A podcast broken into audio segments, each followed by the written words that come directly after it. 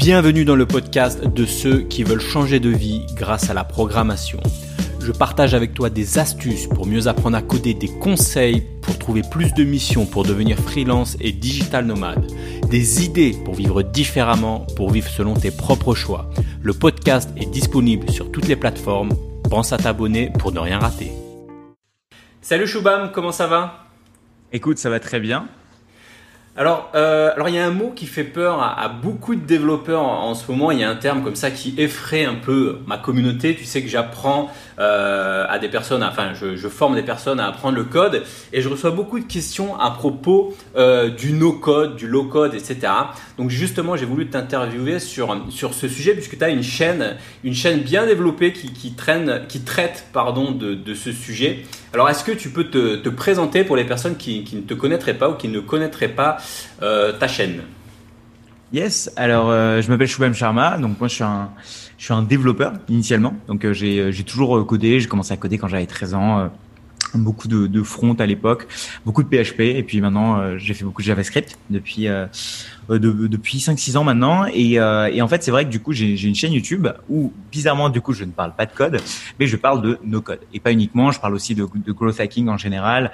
En fait l'idée de la chaîne c'est faire en sorte que des personnes qui ne savent pas coder qui ont du coup pas cette force de pouvoir créer des outils digitaux en tout ça bah, puissent du coup euh, avoir cette habilité à le faire. Et euh, donc je leur montre aussi bien des outils, mais des, des, outils du coup pour créer leurs produits, mais aussi pour euh, les rendre visibles, d'avoir leurs premiers utilisateurs, etc. Donc aussi bien pour des gens qui veulent créer des boîtes, mais aussi pour des personnes qui ont déjà des boîtes à avoir plus de clients, ou alors juste des gens qui veulent juste automatiser leur vie de tous les jours avec avec des outils no code.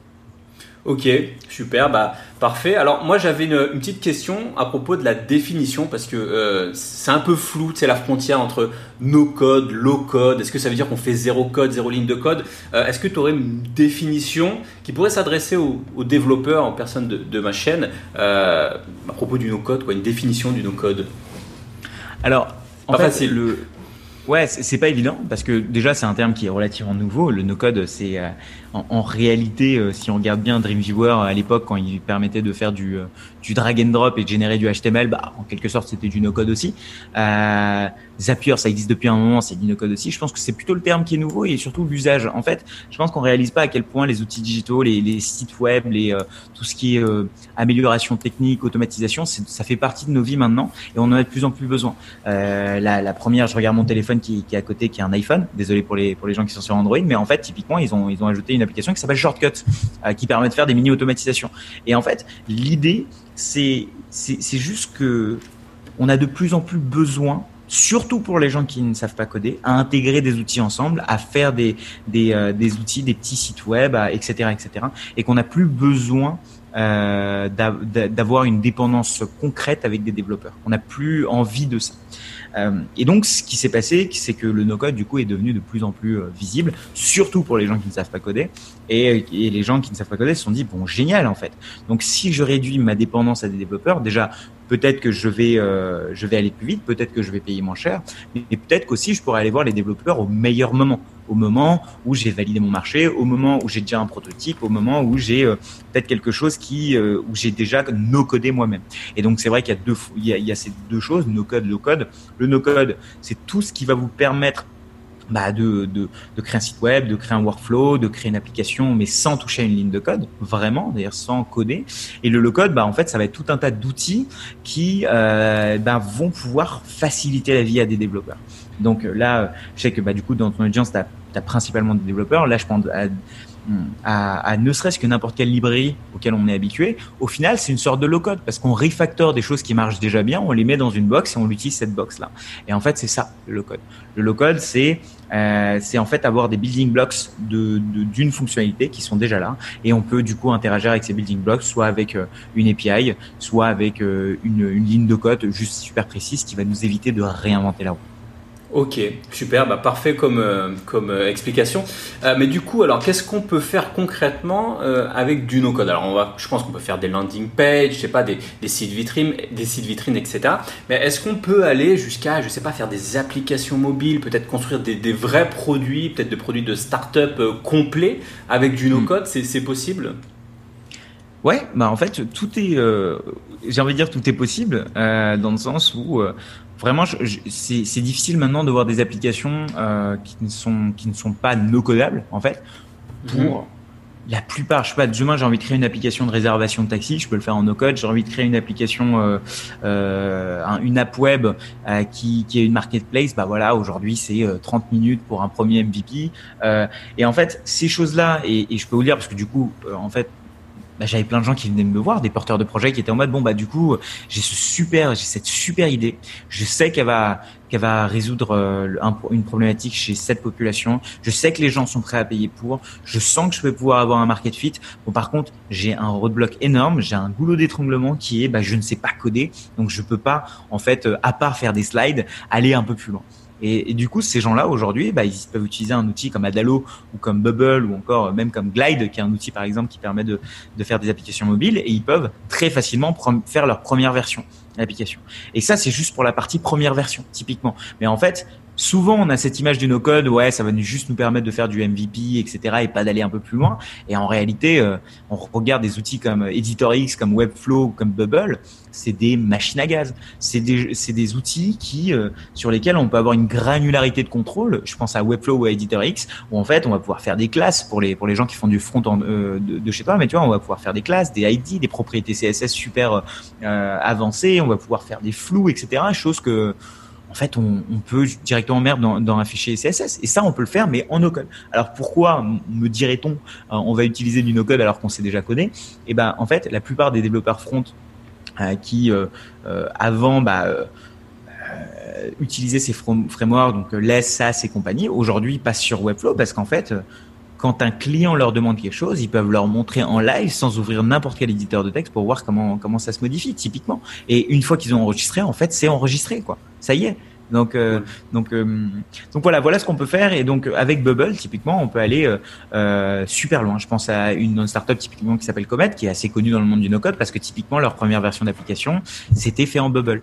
Et, et donc voilà, on peut vraiment aller super loin. En fait, tu, tu, vas trop loin dans, dans, dans, les questions puisque justement, j'allais te poser la question est-ce que tu as des exemples de boîtes qui ont qui ont qui ont développé leur, enfin, qui ont développé, qui ont construit une application mobile via Bubble par exemple? Effectivement, tu citais Comet j'avais fait une vidéo d'ailleurs là-dessus, je, la mettrai en, haut à droite, là, comme j'ai l'habitude de faire. Mais ouais, Comet, typiquement, qui, qui, a commencé quasiment avec, euh, avec un, peut-être un Zapier, un Google Sheet, quelque chose comme ça, et qui a monté son application euh, mobile via Bubble, c'est ça?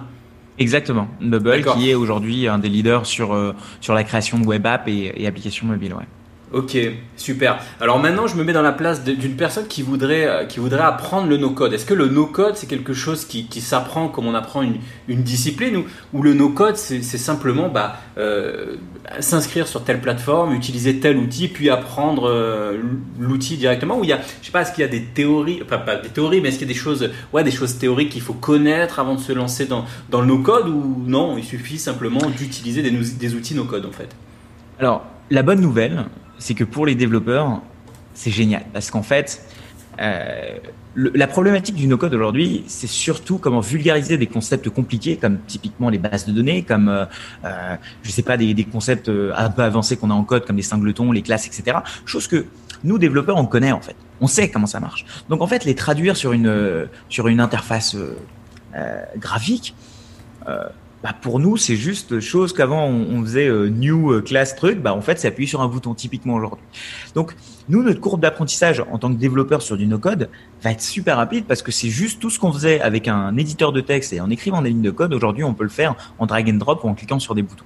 Donc alors, vous, les développeurs ont souvent tendance à dire ouais, mais en fait, moi, je vais beaucoup plus vite avec euh, mon VS Code ou mon éditeur de texte que lui de faire du drag and drop et du clic clic clic. C'est vrai pour beaucoup de cas, mais typiquement, euh, il euh, y a, beaucoup de cas aussi où en fait euh, appuyer sur un bouton pour avoir euh, les cinq premières pages d'une application plutôt classique et faire un login form en, en deux temps trois mouvements bah ok je suis certain que même le, le, meilleur scaffold GitHub que vous allez cloner vous allez devoir le configurer. Vous allez configurer votre base de données vous allez devoir mettre un Docker en place etc et en fait tout ça ça on oublie en donc pour nous ce qui est génial il y a une courbe d'apprentissage qui est beaucoup plus rapide. Euh, en revanche, pour les personnes qui ne savent pas coder, bah, va falloir passer euh, sur euh, sur des bases plutôt théoriques, sur ce que c'est qu'une base de données, sur ce que c'est qu'un type, etc. Mais justement, contrairement à, à quel point c'est difficile quand on commence dans le développement de comprendre ces choses-là, et tu vois, et, tu fais ça très bien, typiquement avec tes formations, de de, de faire en sorte d'expliquer à des gens qui ne savent pas coder ou qui savent coder un petit peu qu'est-ce que c'est que ces choses-là, qu'est-ce qu'un hook en React, etc., qui sont des concepts avancés. Bah ça, on va le faire quand on va former des gens en no-code on va le faire sur des choses qui sont beaucoup plus simples pour nous en tant que développeurs. Mais voilà, faut qu'ils s'acclimatent à ce que c'est euh, qu'un type, à ce que c'est qu'une base de données, etc. Ok, super. Euh, mais alors, à quel moment euh, tu utilises le no-code selon toi? Alors, est-ce que tu l'utilises un peu, on va dire, je vais pas dire comme Comet, mais un peu avant le product market fit, c'est-à-dire un peu en, phase de pour faire des MVP d'époque, etc. Ou tu, tu penses que c'est quelque chose qui peut aller vraiment jusqu'à, je sais pas, on pourrait imaginer un, un Airbnb, quelque chose, une grosse start-up, une, boîte énorme euh, faite en no-code. Et est-ce que tu penses, alors deux questions en une, est-ce que tu penses que le no-code, ça se voit comme, euh, un, truc tout en un, ou, ça peut être des briques de no-code au sein d'un système d'information peut-être un peu plus complexe? Comment tu vois les, choses euh, là-dessus? Je partirais dans, dans, les deux propositions euh, euh que tu as, que as faites. Tu vois, c'est pas un truc tout en un, euh, même si ça se peut. Mais nous, en tant que développeurs, on va, surtout l'utiliser comme étant des, des, des, petites briques, des building blocks de, de telle chose que je vais connecter avec telle chose, etc. etc. Euh, dans mon utilisation personnelle, euh, et évidemment chaque utilisation est différente selon les boîtes, selon les personnes, selon leurs besoins, euh, moi je sais que je fais énormément d'automatisation. Euh, notamment avec un outil qui s'appelle Integromat, qui est justement un outil un peu avancé si vous connaissez Zapier, qui permet de faire du if this then that, donc euh, des workflows quoi. Euh, et ben c'est c'est la version avancée de Zapier dans lesquelles on a beaucoup plus de contrôle, etc. Et ça typiquement, euh, même pour un développeur du coup comme moi, ça a remplacé un petit peu mon workflow. Avant j'étais à l'époque je faisais des cron tab que que que tu dois peut-être connaître, tu vois, où, où, le format est dégueu, tu dois tu vas mettre des scripts quand ça pète, tu sais pas pourquoi, etc. etc. Bah, aujourd'hui j'ai remplacé toutes ces choses-là par Integromat. Euh, et, et euh, on peut même aller plus loin pour des développeurs. Il y a typiquement des logiciels open source comme N8N qui existent, qui sont encore plus avancés que Integromat, dans lesquels on peut faire du cron tab visuel. Donc typiquement, on peut dire, bah voilà, euh, tous les euh, mardis matin, fais-moi ça, qui va faire l'appel à cette API. Cette API va répondre ça. Donc si elle répond ça, fais ça. Si elle fait pas ça, fais un virement dans mon compte bancaire. Et tout ça, on peut le faire parce qu'il y a déjà les connecteurs qui sont en place. Donc ça, c'est une première partie qui est l'automatisation, qui est personnellement ma partie préférée du no-code parce que ça me permet de visualiser les choses que j'ai envie d'automatiser. Mais ça s'arrête pas là. Il y a une, une autre grosse partie qui est quand même la création euh, d'applications mobiles et la création euh, d'applications web. Euh, et, là, c'est génial pour toute personne qui a en effet envie de, qui, qui a une idée, qui au bout d'une après-midi peut se retrouver avec sa première version de, de cette idée dans ses mains et du coup qui peut l'envoyer à ses potes pour la faire tester. Chose qu'on n'avait pas avant. Avant, généralement, ça s'arrêtait, s'arrêtait à des slides ça s'arrêtait peut-être à un prototype un peu plus plus fait euh, euh, sur Figma à l'époque ou sur euh, je ne sais quel autre, design. Et voilà, c'était c'était tout en fait. Aujourd'hui, on peut arriver à une première version avec du no-code avec des logiciels que j'ai cités avant comme Glide par exemple ou comme Aldalo. Super. Alors maintenant, je vais te faire un, petit exercice, un petit jeu en quelque sorte. C'est, imaginons, c'est en live, hein, on va voir ce que, on va voir ce que ça va donner. Mais imaginons, là, on a une idée qui vient en live comme ça. Par exemple, je sais pas, bah tiens, je suis à Bali, j'ai envie de créer je sais pas, j'ai une idée de, pour créer une application, euh, une sorte de, d'application pour, euh, je sais pas, pour les surfeurs, pour créer peut-être un système d'abonnement avec des membres, disons, qui acceptent les paiements, avec, euh, on va pousser le truc un peu qu'une simple application, tu vois, avec peut-être de la géolocalisation, tout ça. Je pars sur cette idée, c'est quoi les premiers trucs, les, premiers, les premières plateformes, les premiers outils que je peux, je peux commencer à, regarder? Je, vais vers quoi en fait? Bon, Bubble, on va dire peut-être pour l'application, euh, pour, développer l'application, et pour le reste, il y, a quoi? Eh ben, tu vois, c'est ça qui est bien en fait. C'est que typiquement, quand tu vas choisir un outil, alors c'est vrai que ça peut faire peur parce que tu as peur de t'enfermer. Parce que typiquement, euh, c'est comme quand tu choisis un langage de programmation. Quand tu choisis du React, tu vas faire du React en front. Tu vas pas te mettre du jour au lendemain à faire du Vue.js.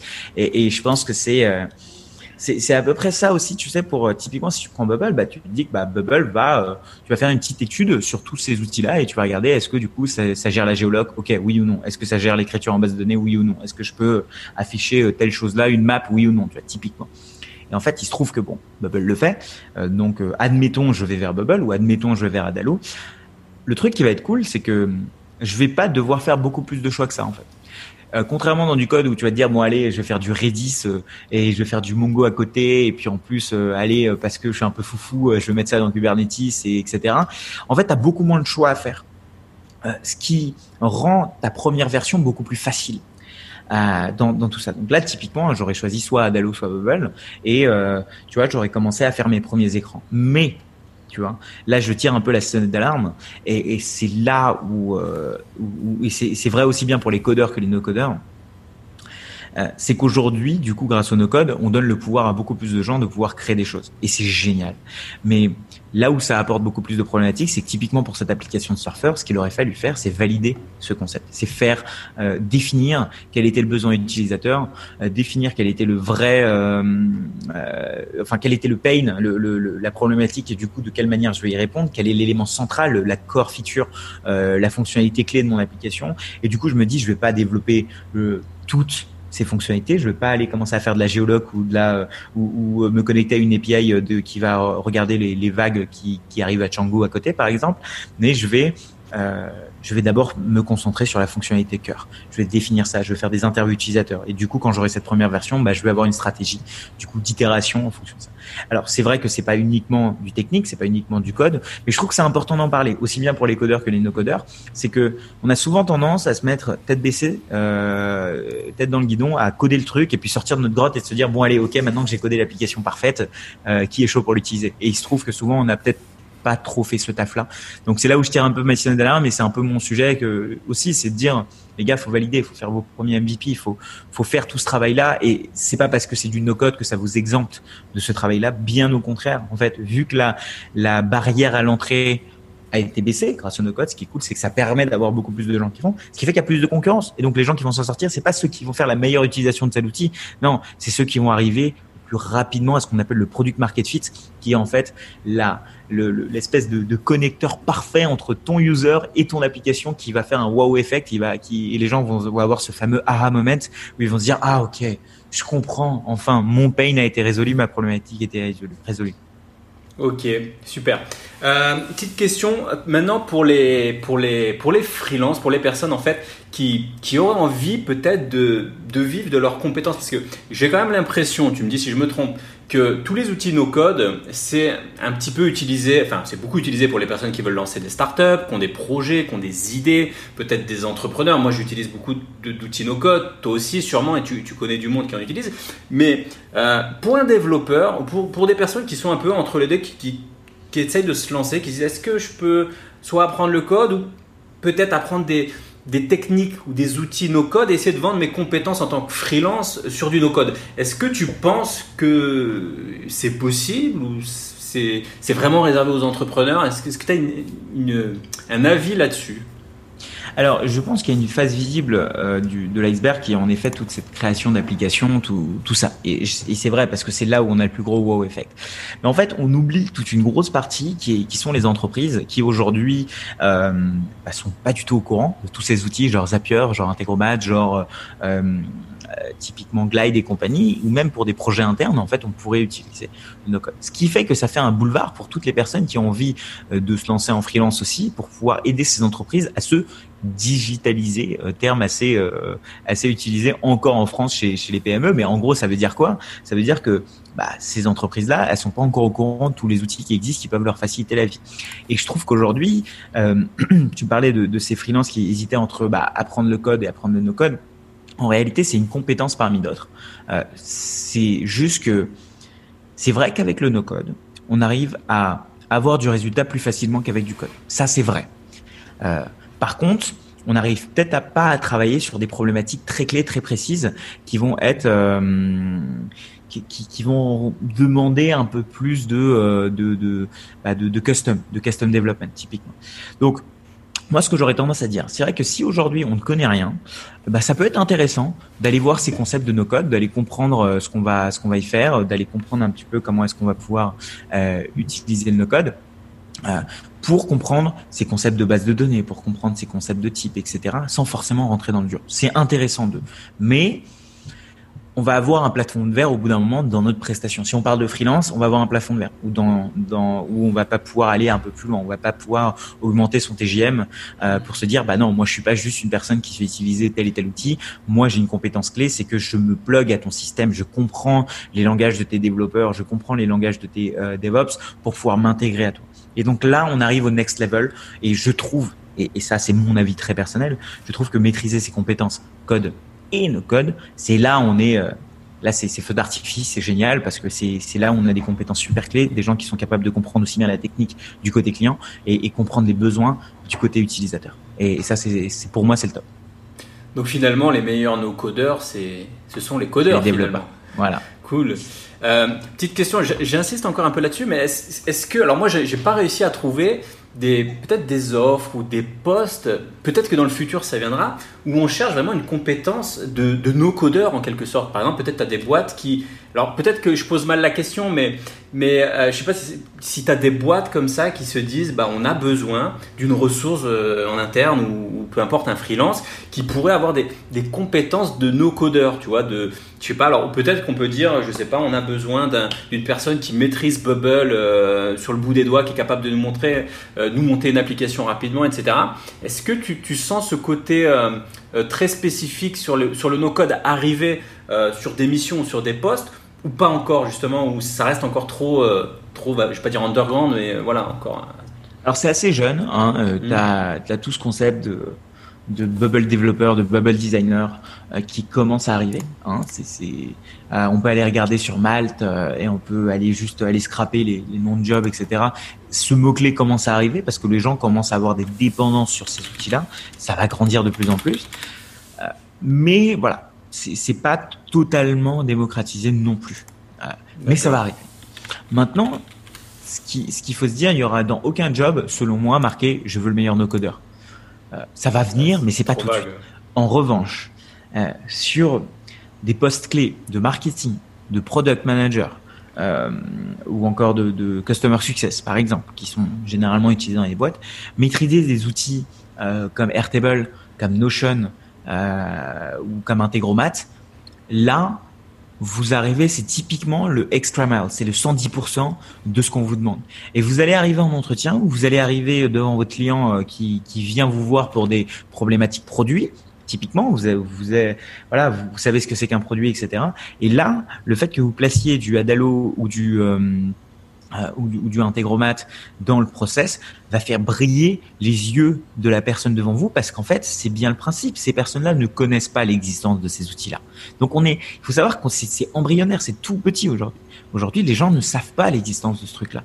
Ils ne savent pas que en fait on peut faire aujourd'hui des choses qu'on était capable de faire en deux semaines avec cinq développeurs en trois jours. Ils ne savent pas que ça existe. Donc le fait de faire découvrir ça à des boîtes, bah évidemment ça sera marqué nulle part. Mais c'est avec ça que vous allez faire la différence. Ok, super. Bon, je regardais en même temps sur Mal que tu me racontais, que tu, que tu me parlais. Euh, effectivement, il y a, je vois des développeurs euh, Bubble sur, euh, sur Malte. Ok, donc sympa. Ou Webflow, hein, par exemple. Tu sais, Webflow, aujourd'hui. C'est un outil euh, où il y a où y a énormément de gens qui s'y spécialisent et je les comprends parce que c'est vraiment le euh, le WordPress de demain en fait. Le WordPress parce que WordPress la l'envergure de WordPress c'est parce que quelque part ça a rendu un peu facile la création de sites web la création de blogs. Du coup énormément de boîtes bah, se sont loquées dessus. Du coup ça a créé énormément de besoins et Webflow c'était pareil en fait. Ok. Alors pour pour, pour imaginer un futur euh, on va dire long terme, mais peut-être dans 5, 10 ans, voire même plus loin, est-ce que tu penses que, pour répondre un peu à la, question, au thème général de cette vidéo, est-ce que tu penses que, imaginons, mais vraiment des outils encore beaucoup plus évolués, est-ce que ça peut, mais tuer littéralement le métier de, développeur? Même Imagine vraiment dans, je sais pas, 15 ans, 20 ans, peut-être quelque chose comme ça. Est-ce que tu pourrais l'imaginer? Ou même, ou même si on a de superbes outils, à un moment, il y aura toujours euh, voilà, besoin de, coder euh, des choses Alors, moi, ce que, ce que j'aurais tendance à dire, et, euh, et, et c'est d'ailleurs c'est une phrase d'Alexis Kovalenko qui est de, de, contournement qui, était passé sur un de mes lives, et en fait, c'est le, le no-code va faire mal aux développeurs qui sont peu qualifiés. Donc en fait, si c'est des gens qui sont qui savent faire juste de l'intégration HTML CSS très basique, par exemple, euh, et qui ont aucune idée de ce que c'est que un composant React et qu'un jour ça va pouvoir leur aider ou quoi que ce soit, bah, c'est vrai que ces gens-là, bah, si un jour ils se remettent pas à jour, bah, évidemment il y a des moments où il va y avoir de moins en moins de demandes, ou en tout cas ces demandes-là seront beaucoup moins chères. C'est-à-dire qu'on préférera payer très peu cher. Donc qu'est-ce que ça veut dire? Ça veut dire que, bon, évidemment j'ai pas une boule de cristal, donc c'est difficile de me projeter dans 15 ans, mais imaginons le monde de l'AI est tellement fort qu'on arrive à trouver des applications qui codent toutes seules, qui font, euh, qui nous demandent euh, avec un Alexa euh, ce qu'on aime et qui nous sortent une application derrière. Imaginons. Moi, ma théorie, c'est que pour faire ces applications-là, déjà, il faut des développeurs. Et en fait, le métier de développeur évolue constamment. Et c'est d'ailleurs les métiers qui évoluent le plus rapidement. Hein. Il y a qu'à regarder un Hacker News, le nombre de, de, de livres qui sortent par jour, le nombre de nouveaux projets qui sortent par jour, etc., etc. Donc, en fait, c'est juste que ça, ça tire la compétence vers le haut. Ça veut dire quoi? Ça veut dire que Aujourd'hui, euh, enfin dans 15 ans, s'il y a des applications qui permettent de faire beaucoup plus, qu'est-ce qui va se passer? Bah, Il va y avoir des développeurs qui, du coup, évidemment, vont devoir se former plus. Ou en fait, il y a des technologies qui vont devenir obsolètes. Euh, je pense à des technologies euh, de base euh, comme des queues, par exemple, typiquement. Bah, en, en développement, la structure qui est la, la pile ou, une queue, une file, bah, c'est assez basique. Ça, ça ne va jamais disparaître parce que c'est la base de tout. Un arbre binaire ou un arbre à n, ça va jamais disparaître. C'est des concepts fondamentaux du, du de l'informatique. Et en fait, c'est juste que les développeurs qui étaient juste développeurs, c'est-à-dire qui ne savaient juste faire une techno et qui savaient juste faire ça, bah, ils vont devoir ils vont devoir passer un peu plus à l'étape ingénieur où ils vont devoir conceptualiser des, des, des, des, choses. Ils vont ils vont devoir plus se dire ok j'ai juste une API qui fait ça, mais devoir se dire ok qu'est-ce que je suis en train de construire? Je suis en train de construire un building block qui a des problématiques d'un point de vue performance, qui a des problématiques d'un point de vue entrée, sortie, et donc ça va rendre la profession de développeur beaucoup plus complexe. Mais c'est génial parce qu'en fait, on va devoir aller vers des compétences qui vont être beaucoup plus clés et beaucoup plus, encore plus intéressantes qu'elles ne sont aujourd'hui, quoi, en fait. Super. Eh ben, écoute, Choubam, on va arriver bientôt à la fin de cette vidéo. Je te remercie d'avoir intervenu. Juste une dernière chose, j'ai mon assistant Olivier qui, qui, prépare un peu mes fiches, qui m'a dit euh, que tu faisais du stand-up à Paris de, depuis 2018. Alors, est-ce que c'est vrai Est-ce qu'il s'est pas trompé? Parce que ça me paraît bizarre, j'étais pas au courant. C'est vrai? Euh, Ouais, c'est vrai, c'est vrai. Je cool. fais du stand-up. Je fais okay. du stand-up. C'était un des trucs. Euh, en fait, euh, dans une des boîtes dans laquelle je bossais, euh, Mailjet, je faisais énormément de de public speaking, de conférences, choses comme ça, notamment sur du dev, sur de l'API, c'était un peu mon sujet. Et euh, je sais pas, je m'étais un peu habitué à ce routine. Je au final, c'est assez simple, parler devant des gens. Par contre, ce qui est plus difficile, c'est de faire rire des gens. Euh, et, et, et c'est plus difficile. Euh, c'est euh, de l'improvisation ou c'est non, c'est du préparé parce qu'il y a des. Moi, j'avais un collègue qui faisait ça là, des trucs d'improvisation. Non, c'est pas le même euh, concept. C'est pas pareil. L'improvisation, c'est plutôt. Les gens sont bienveillants. C'est-à-dire que ouais. tu vas voir de l'impro, c'est bienveillant, c'est cool. Quand tu vas voir du stand-up, c'est un niveau d'exigence qui est assez haut. C'est-à-dire que tu, quand tu vas voir euh, je sais pas, euh, quand tu vas au Panama Café, qui, qui est ici à Paris, un, un, truc où tu rigoles, enfin un truc, une scène de stand-up, tu vas là-bas, tu payes 10 euros et tu faut que tu rigoles quoi. Et donc tu as cinq ouais, artistes qui passent euh, et c'est bah, qui m'a fait le plus rire quoi. Et donc les gens s'attendent à des s'attendent à des blagues toutes les 5 secondes. Donc tu as une capacité à, à écrire à délivrer euh, des blagues qui est attendue, qui est énorme.